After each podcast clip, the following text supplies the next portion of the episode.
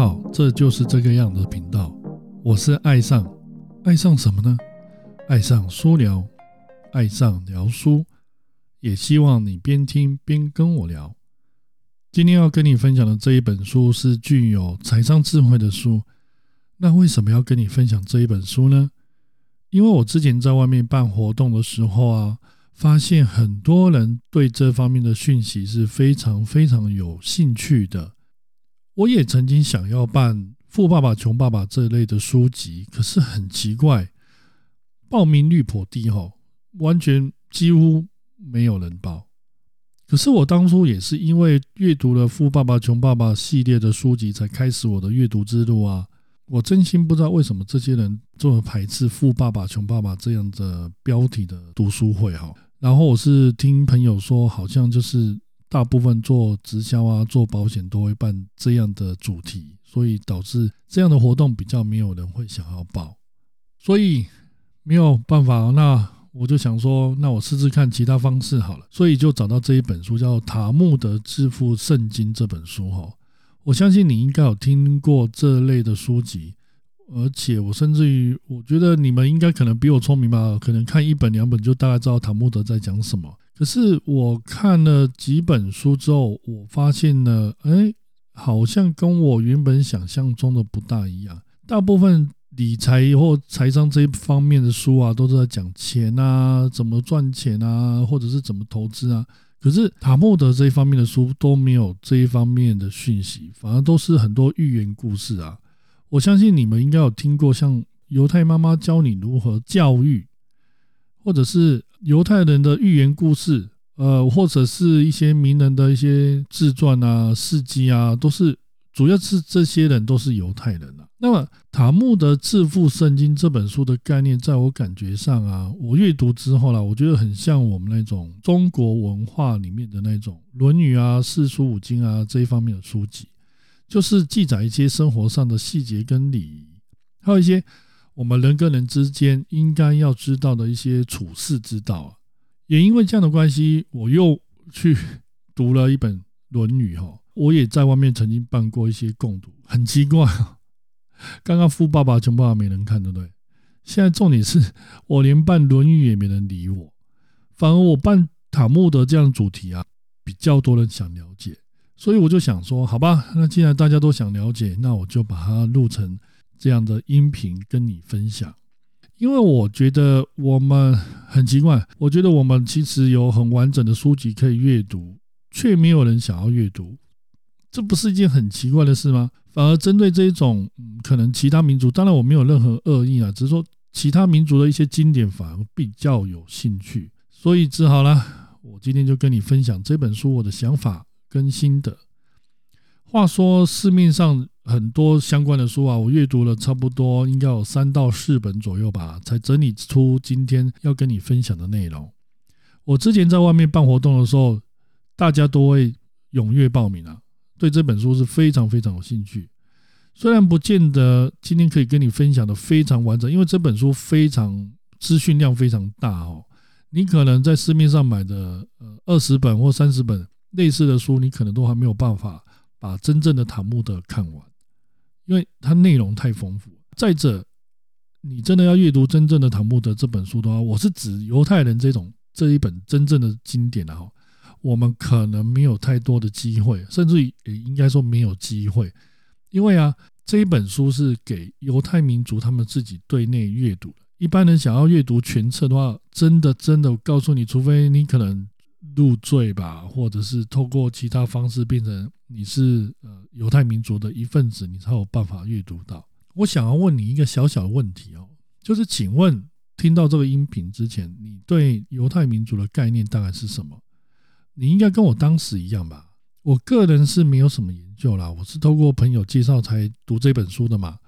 阅读这本书之后，我才去了解塔木德有什么样的真正的内涵。不过我也透过谷歌去找过一些资讯，找到的都是一些餐厅，而且我跟我刚说的，我要去查塔木德是什么书跟财商相关的，结果都没有，都是餐厅。当然不不是全部啦，你可能要一直搜寻到后面了，后面你就会看到一些不错的一些讯息。然后也找到相关一些书籍啊。虽然我们生活当中真的要遇到犹太人的机会不高，顶多就是知道一些名人是犹太人而已。那我觉得还不错啦，至少我有找到一些资讯，也找到了这一本书。那我大概跟你分享一下，目前犹太人占全世界人口不到零点二帕，但是很奇怪哦，他们在世界上的地位却不可以随便小看他们哦，因为。以二零零一年的资料来看的话，全世界诺贝尔奖总共发出了六百多个人，可是其中你猜犹太人占了多少？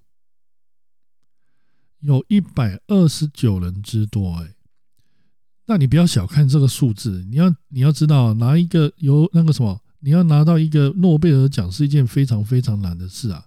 可见犹太民族是非常非常厉害的。你甚至应该听过一段话哈。全世界有百分之八十的财富掌握在二十趴的人手上，而这二十趴的人当中，有百分之八十的人都是犹太人嘞，很厉害耶！所以我就开始对这本书有兴趣了。甚至于犹太人有很多名人哦，那有哪些名人是犹太人？我想要跟你分享一下哦。第一个就是马克思主义的创办人哦，不用说，就是马克思哦，因为以他的名字命名的。再过来就是爱因斯坦，现代物理学的权威吧。哦，大家都以他的相对论去创造了这个世界。他甚至于还被美国周刊评选为世纪伟人。弗洛伊德，心理学家。当然啦，阿德勒也是啊，我最爱的阿德勒。那么有名的艺术家毕卡索也是哈，这个也很有名。当然我就不用再多做介绍。卓别林，这个我就。不大熟了，还有一个就是这本书会提到，就是洛克菲勒，他是之前的世界首富，我相信应该都知道。这些人刚刚说的这些啊，都是犹太人。想想看，这些人都在这个世界上留下的非常非常多值得我们学习的智慧也好，或者是一些他们的人生故事，都是我们可以去学习的。也因为这样的关系啊，塔木德这一本书。让很多人产生好奇也好，或者是甚至于把它当成一种财富的一种圣经，所以这一本书才叫做《塔木德致富圣经》。我觉，我觉得这本书是蛮值得看的。也因为这样的关系，内容太多哦，我们很多人在阅读这方面的书籍的时候，都会觉得哇，他到底在讲什么？这么神秘啊！这些有关。塔木德书籍所记载的内容到底有什么样的秘密？呃，我今天我不敢说我可以说的很完整，但是有两个东西，一个关键是需要我们去研究的。另外值得一提的就是塔木德为什么是这三个字？哈，在希伯来语来说的话，它有另外一个含义，它的含义就是教导与学习这两个意义在里面。我的理解是，犹太民族希望透过这样的经典跟书籍，传承他们一些先人的智慧跟经验啊，好让他们的后代子孙呢，可以透过这样的经典去学习并实践在生活当中的一些方法。对了，另外跟你说，这本书到现在还没有写完，为什么？因为至今虽然这本书已经有六千五百多年的历史啊，这么长的时间记录了非常多的一些。资讯在里头，是我们一般人真的要阅读，没有那样的时代背景的话，根本就不知道这本书的内容到底讲些什么。当然，也是值得我们静下心来好好研究了。至于我希望透过这本塔木德圣经得到什么，很简单，跟你一样，就是财富嘛，就是希望透过这样的一些内容、智慧，透过这样的一群人整理出来的结果，在我生活当中。可以如何创造财富？这个是我想要透过这本阅读之后，甚至于我未来可能在《富爸爸穷爸爸》相关的书籍的内容，可以跟你分享。我非常喜欢分享，因为我觉得透过分享可以获得更多，这对我来讲也是一种财富。那么这些都是我认为创造财富的一种方式。不过我想要先问你的是，你觉得你人生当中追求的财富？包含哪些？比方说金钱、健康、时间，还是你觉得都要呢？不过我之前在外面会问人家这一方面的问题啊，大多数回答都是金钱比较多，再过来就是健康。那我们就继续往后面讨论，看看这本书有哪些讯息是可以用在我们生活上，甚至于可以当成我们理财这一方面的智慧啊、资讯等等的。我先分享第一个观念，那就是在犹太民族当中，他们在家庭教育里面啊，有一个观念非常值得一提。那个观念是什么？他们认为钱是上帝的礼物，钱是奉献给上帝的。所以我也找了一些资讯跟书里面做搭配，其中一个我觉得不错，就是我们一般生活当中都会知道或甚至于听过的，就是当纳十一这样的概念，平常在生活当中他就已经会在小朋友身上建立哈。比方说，他会问一些小朋友，问他们说：“诶，你长大之后想要成为有钱人呢，还是穷人？”大部分回答都是有钱人啦，我相信你应该也是。大人接着问：“那你成年之后，你想要成为钱的主人，还是钱的奴隶呢？”这时小朋友就会回答：“当然是钱的主人啊，你应该也是吧？”这时候又更是接着问：“那我如果今天给你零用钱，你会开始怎么样的使用它呢？”小朋友就是自然回答说：买玩具啊，买零食啊，买一些想买的东西啊，像我们现在小朋友就买手机啊，买 iPhone 啊，买电动啊等等之类的。这个时候，他们家里面的大人就会跟小孩子沟通一个想法：哦，不行哦，如果你真的这样子使用这样的金钱的话，你可能会变成穷人哦，一辈子都可能成为钱的奴隶。耶。说到这边呢，有没有一种似曾相识的感觉？为什么？因为我们小时候也是这样。妈妈、爸爸拿给我们钱之后，哎呀，我们赶快去买游戏啊、买玩具啊等等之类的。可是犹太人家长并不会这样子教育小孩子哦，他会说：“哎，等一下，你应该怎么样去安排这样的现金呢？”各位不知道有没有听过一个五个罐子的概念？那这个概念是什么？就是当这个小朋友拿到这一百元的时候。犹太人的家长就会鼓励小朋友应该尝试做一个非常良善的分配。怎么样的分配呢？他会告诉他：“诶，小朋友，你应该先把这一百元分成五个等份，其中第一等份呢，将它放进第一个罐子。可是重点是，这个第一个罐子代表是什么？就是我们刚刚讲的当纳十一。犹太人认为这个罐子是属于给上帝的，因为上帝给我们生命。”给我们富足的生活，所以我们应该把这一部分奉献给上帝，感谢他赋予给我们现在所拥有的一切。也因为这样的关系，我们要满心感恩的将其中之一投入这个罐子，感谢有上帝的恩泽，我们才有这样的机会在这个世界当中享受上帝送给我们的礼物啊。然后他会再跟小朋友讲，那第二个罐子要放什么呢？我们再将五分之一的钱放进去第二个罐子，这个罐子是属于什么呢？属于奉献的罐子。因为我们有充足的生活，如果我们身边有需要我们帮助的人出现的时候呢，我们可以把这一部分的金钱协助他们。就在这个状态的时候，可以把这样的钱帮助需要帮助的人，也可以将我们所富足的爱分享给他们。让他们可以透过这份爱，可以继续的生活，让自己的生命发光发热。接下来就是第三个罐子，那这个罐子要放什么呢？储蓄。呃，我以前小时候也有储蓄的习惯，但是结果钱都不够花，根本就存不了钱哦。那这个罐子在犹太人家庭里面是什么样的概念呢？这个罐子是留给未来的自己。有没有发现是很特别的概念？因为这个罐子在未来的那一头，也因为这样的关系，在未来的时间里面，如果我们需要有人协助的时候，我们可以透过这个罐子，以前的自己来未来的这个自己帮助自己。第四个罐子是什么？是一个投资的罐子，你可以拿来投资自己，也可以投资他人。基本上的想法就是可以一个灵活运用的准备金吧。这时你可能觉得说，小朋友这么小，怎么可能会有投资的机会呢？其实是有的哦。就像刚刚说的，凡是学习、购买自己的文书工具啊，甚至于一些投资理财的机会，都会需要。有个比喻，我觉得还不错了。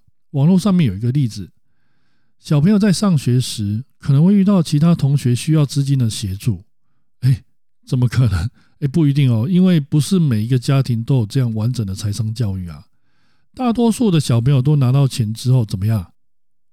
就会慢慢的花光。这个时候，如果这个小朋友知道其他同学有人需要资金上的协助的时候啊，当然就是前提这个小朋友身上也要有多余的金钱啊。这个时候呢，这个小朋友就可以借他。可是因为小朋友没有那种嗯利息的概念嘛，所以就很简单，他就告诉他说：“哎，下次你领到零用钱的时候，你可以还我多少呢？”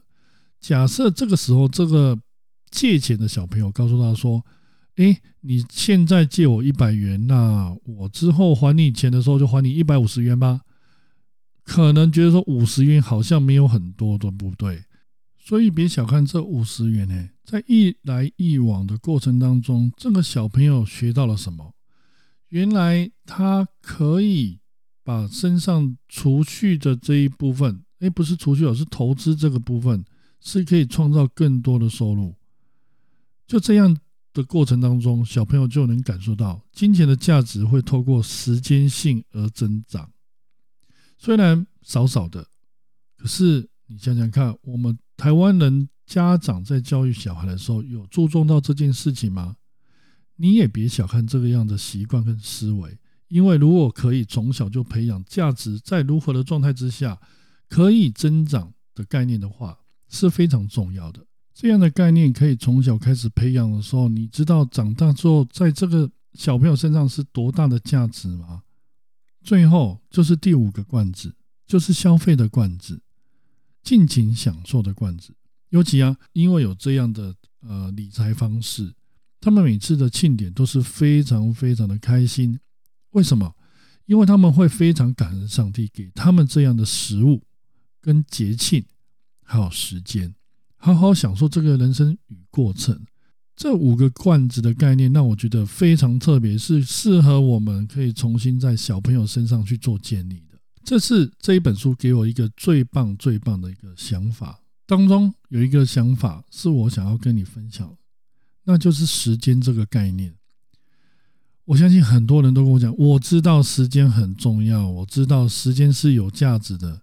但是你思考一下，你真心觉得你有把时间用在刀口上吗？至于时间这个问题，我觉得我们先不争论，也不讨论哦。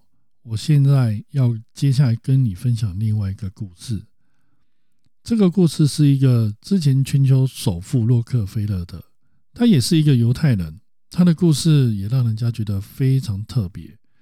网络上有一段故事是这样说的：当有一个人有智慧的时候，表现应该是如何？相信洛克菲勒的故事绝对让你有收获。那这个故事的发展是怎么样呢？当时洛克菲勒才刚到美国的土地上面，并且同时，洛克菲勒并不是像后来的这样的有钱人啊，也因为小时候有我们刚刚所说的那样的财商教育。影响了之后，他对社会当中的一些金流的感受是非常敏感的，所以只要在他身边有机会的话，他就不会放过。有一天他在上班的时候，发现了一个很特别的事情。当时他只是一个工人，工作的内容就是把那个石油桶，就是慢慢的焊接焊接，变成一个完整的桶子去装石油。可是他发现。在焊接这个石油桶的时候呢，如果透过某个方法，它可以让那种点焊的次数变少，他很开心的就觉得说，哎，这是一个非常棒的事，所以他想要去跟他的主管分享这样的讯息。不过，因为他在分享的时候，前面有先说了一段话，是我们一般人比较不会想要去，或者是甚至于不会说吧。尤其在我们这样的传统社会里面，更不可能会去做这样的事情。那到底做了什么？这个时候，洛克菲勒跟主管说：“接下来我跟你分享的这个方法，若是可行的话，我希望可以得到加薪的机会，因为这个方法可能可以帮公司降低非常多的成本，提高公司盈利的状态。所以，洛克菲勒觉得他是有资格要求加薪的。”主管听完之后就说：“嗯，如果这个方法真的可行的话，我会去帮你跟公司争取啦。不过，毕竟这个并不是我能决定的事情。”洛克菲勒听到说：“哎，不行啊！若不能取得承诺的话，我可能可以选择不说哦。这个方法可以帮公司节省许多的成本啊。”经过一段时间之后，最后主管只好答应。他说什么？好吧，如果在一段时间测试之后啊，如果结果跟洛克菲勒说的一样的话，那他可以答应他帮他加薪。也因为这样的关系，洛克菲勒经过这段测试的期间之后，也得到了加薪。故事说到这边，有没有发现一个很特别的事情？就是犹太人针对争取自身利益是非常积极的。反观我们呢？可能反而因为担心、害怕失去工作而失去了自身谈判的条件，不敢说啊，你知道吗？我身边有很多这种人啊，很多人情压力啊，很多呃，以前这个主管对我很好啊，等等之类。但是犹太人非常重视这一件事情，非常重视这一件事情所产生的价值，甚至他们会因为这个价值据理力争。争取到自己该拿到的那个部分，甚至于会勇敢的去尝试得到承诺，或者是得到保障。这就是我想要跟你分享的另一件事情。为什么犹太人非常重视承诺跟契约性？你还记得我刚刚讲的吗？时间是有价的，这就是第二件事情。犹太人非常重视承诺跟契约性。依照这个故事，接下来就更好玩了。之后他不是加薪了吗？因为周遭的同事都是月光族，洛克菲勒发现有这样的迹象。再者啊，自己不是加薪吗？严格来说是属于多出来的收入。于是啊，他决定去了解，如果他可以借一些钱给同事的话，诶，也许中间他可以赚一些小小的利息也不错啊。感觉应该是不赖的吧。至少我是这样觉得，我们台湾人应该不大敢做这件事，因为同学嘛，人情压力，朋友借钱也不好意思算利息，对不对？但是他就这样开始这样的方式，他所创造出来的价值就是多出来的收入嘛，然后借给他人，取得口头上的契约或者是承诺，经过了一段时间之后。产生更大的效应，这个就是我们说的利息啊，产生的利息的效应，他赚取他可以赚取的收入非常顺利的。洛克菲勒也因为这样的关系，开始的成为同事之间的小金库，因为同事知道洛克菲勒身上会有多的一些现金，只要同事需要周转零用金啊，就会想到洛克菲勒。你看看。通过他这样的故事，你可以得到什么样的结论？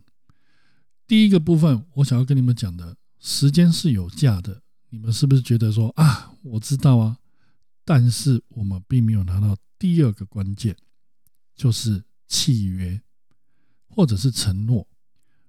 为什么这两样东西非常重要？因为这两个东西绑定之后，就会产生所谓我要跟你们讲的累积性。有累积性，才会有所谓的金流的概念。那你们想想看，你们对金流这个概念熟悉吗？我刚刚最前面是不是有提到《富爸爸穷爸爸》？他谈的就是现金流。现金流是一个可以透过有效的观察研究出来的。从洛克菲勒的故事中，我们可以清晰看到了一件事实：他透过他创造出来的价值，然后透过跟朋友之间的互动，他得到了一个简单的契约或者是承诺，经过时间性的累积，时间的价值增加了金流量，就是所谓的利息。我相信你对钱的概念应该是不错了。就像我们都知道，钱不是万能，但是啊，你知道吗？少了钱可是万万不能。那金钱这个东西，在塔木德这样的书籍里面，甚至于是这一本《塔木德致富圣经》这本书里面的价值观是什么？我个人的理解是，它是一种契约，就像我们现在都拿到的是纸钞，它也是一种契约。在很久很久以前，并没有所谓的流通货币啊，大多都是透过口头上的承诺来换取同等价值的物品。在那个年代里面，指的就是嗯贸易行为吧。像我们现在来说的话，就是贸易行为，是就是透过这样的承诺来抵抗时间性的损失。因为啊，如果我是一个农夫，好了，我种了农作物，在半年之前，有一个人希望透过交换的方式来跟我做交换，于是我可能在那个时候就已经答应了对方，并且他也。在当下给了我认为同等价值的物品，哦，不管是什么，至少在半年之后，也就是现在，现在这个时间点，我必须给予当初答应给他的相对价值的农作物。听起来很老口，对不对？可是实际上，它就是一个简单的经济行为，只是我用比较慢的、比较细节的去解释这个过程。我再用另外一个方式来解释：如果我现在想要某种价值物品，可是现在可能拿不到，可是我现在想要跟另外一个人做交易，我不可能把现在的农作物收成保留在仓库，等到未来那一个可以买的时候再取出来跟对方做交易的行为吧？为什么不能？因为到那个时候，我这批农作物可能无法抵抗时间的因素，而导致失去的收成时当时哦真正的价值。我会因为时间的变动之下，就无法确保这批农作物可以保留当时的价值来购买或者是交换同等，我认为以当时来讲同等价值的物品。这两个故事，你知道差异性在哪里了吗？不过啊，大多都会有两种做法来解决这样的问题。第一个，透过变换当下能保值的物品，比方说在那个年代有丝绸、器具之类的物品等等，以防止因为时间的因素导致就是我的农作物价值流失嘛。那另外一个方式是什么？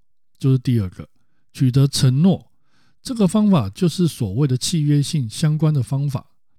因为这样可以确保未来兑换承诺时不会流失当时所交换的条件或价值或者是权利。这个方式是不是有点熟悉啊？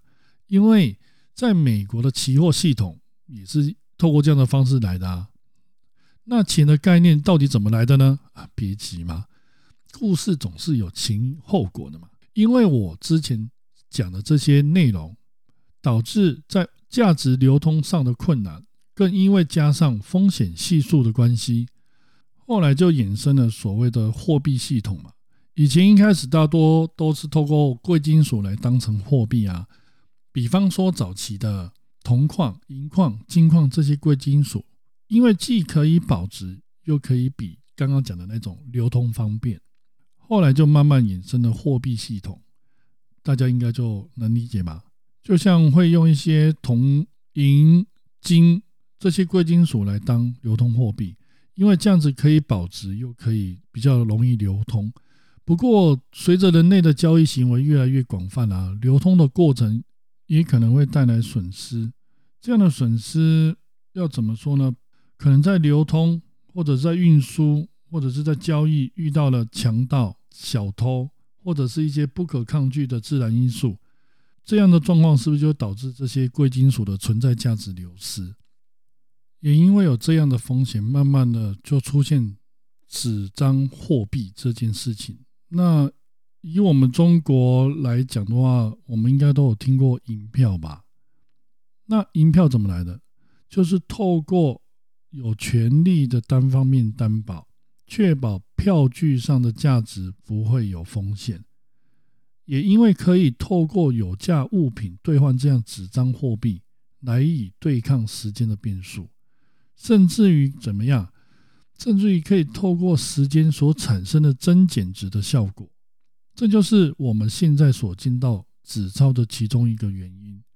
它代表的是什么？它背后代表的是某种价值的保存。这是一个很简单的货币演化的过程啊。当然还有很多因素促使纸钞这样的流通货币可以畅通的原因啊。真的要说的话，确实真的是太多，我们可能也说不完。再讲的话，我可能要录到一个小时吧。那你现在应该看得到所谓的金流了吧？什么是金钱？什么是货币？那什么样的状态可以产生货币？货币在时间的框架之下，是否可以产生增值或者是减值？这就是我们应该要学的财务观念。不过，我们平常都好像只知道就是钱是什么，不会有人去了解这些内容啊。不过，这就是塔木德希望让我们知道的事实。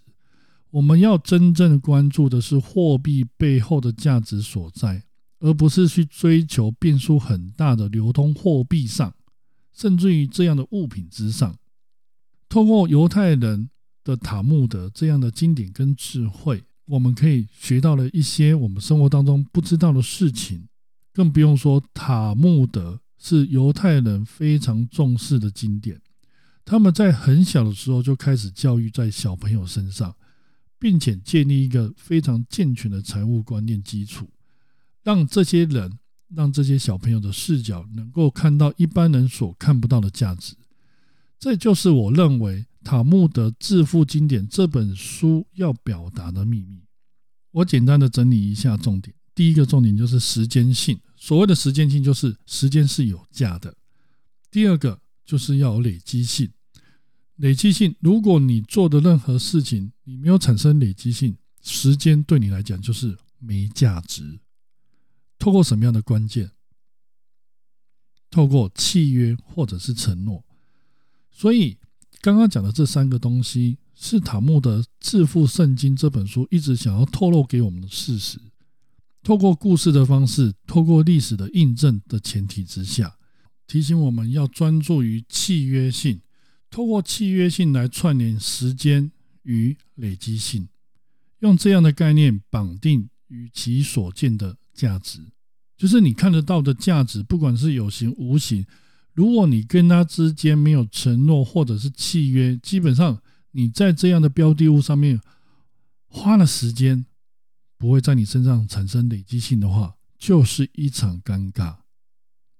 契约性可以让我们抵抗时间的考验。也可以让我们得到别人无法看见的视角，让时间在我们身上产生真正的累积性所创造出来的财富。我曾经阅读过两本书，一本书就是《黑天鹅效应》，另外一本就是《反脆弱》。这两本书我也得到这样的结论。我跟你分享两段话，我不知道你能不能体会到。第一段话就是：若你现在能做的决定。包含的变数越大，相对的时间就会给你越大的反脆弱性。若你现在的决定包含的定数越大，相对的时间就会给你最大的脆弱性。那今天就聊到这边喽。希望塔木的《致富圣经》这一本书对你会有所帮助。这样的概念在犹太民族的社群里面是非常稀松平常的，因为他们很小就已经有这样的嗯教育，所以很自然的，他们很轻松就可以跃足到百分之二十的族群里面。而我们呢，我们没有啊，所以我不敢奢望我们可以成为那百分之二十，至少我们不要成为那百分之八十嘛。最后一件事情就是契约是关键。